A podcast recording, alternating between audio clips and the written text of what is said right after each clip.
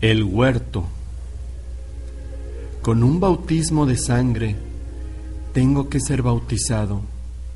Oh, y cómo traigo en prensa mi corazón hasta que no se cumpla. Estas sentidas palabras que Jesucristo pronunciara un día en presencia de sus amados discípulos, parece repetirlas hoy desde su bendita imagen.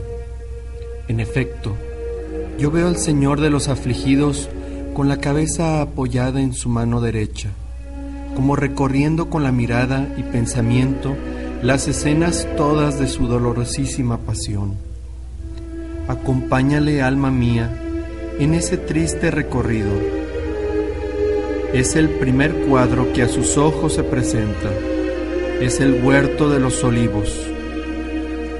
Oh, qué angustia de muerte le causará ese doloroso cuadro. Mira, alma mía, lo que allí pasa. Jesús cae de rodillas y ora en presencia de su eterno Padre, pero un fuerte y abundante sudor de sangre corre toda su alma hasta regar la tierra. Se asusta y exclama, Padre mío, si es posible, pase de mí este cáliz es tan terrible la pasión que le prepara que al fijarse en ella su pensamiento grita lleno de amargura. Triste está mi alma hasta la muerte. Entretanto, los tres discípulos predilectos duermen sin preocuparse de lo que le está pasando a su idolatrado maestro. Pobre Jesús, sufriendo él solo, sin nadie que lo consuele. Mientras esto pasa en el interior de Getsemaní, Judas, el discípulo traidor, rodeado de una vil canallada, se acerca a prender a su bienhechor.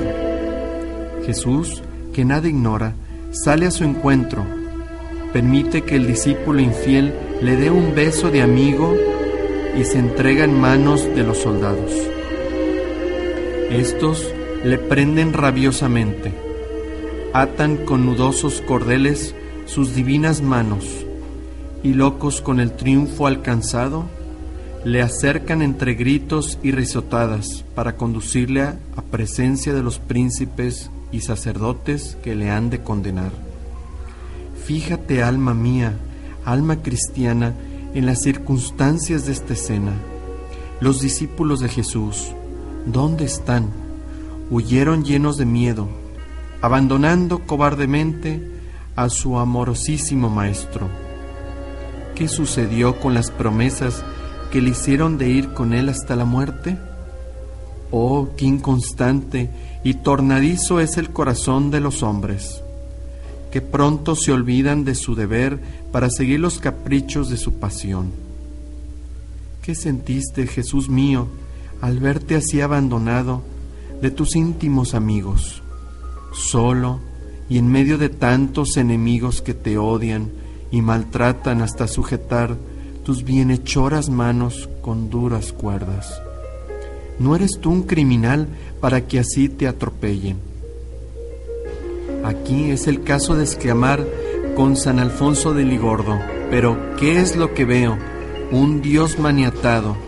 ¿Y por quién? Por unos gusanos de la tierra salidos del mismo Dios ángeles del paraíso, ¿qué decís? Y vos, Jesús mío, ¿cómo permitís que os aten las manos?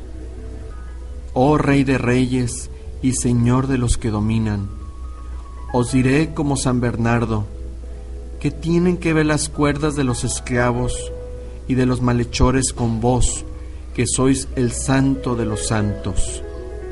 Pero no, alma mía, no te indignes contra los discípulos que abandonaron a su maestro, ni contra Judas, que lo traiciona por treinta dineros, ni contra los soldados, que cruelmente lo maltratan.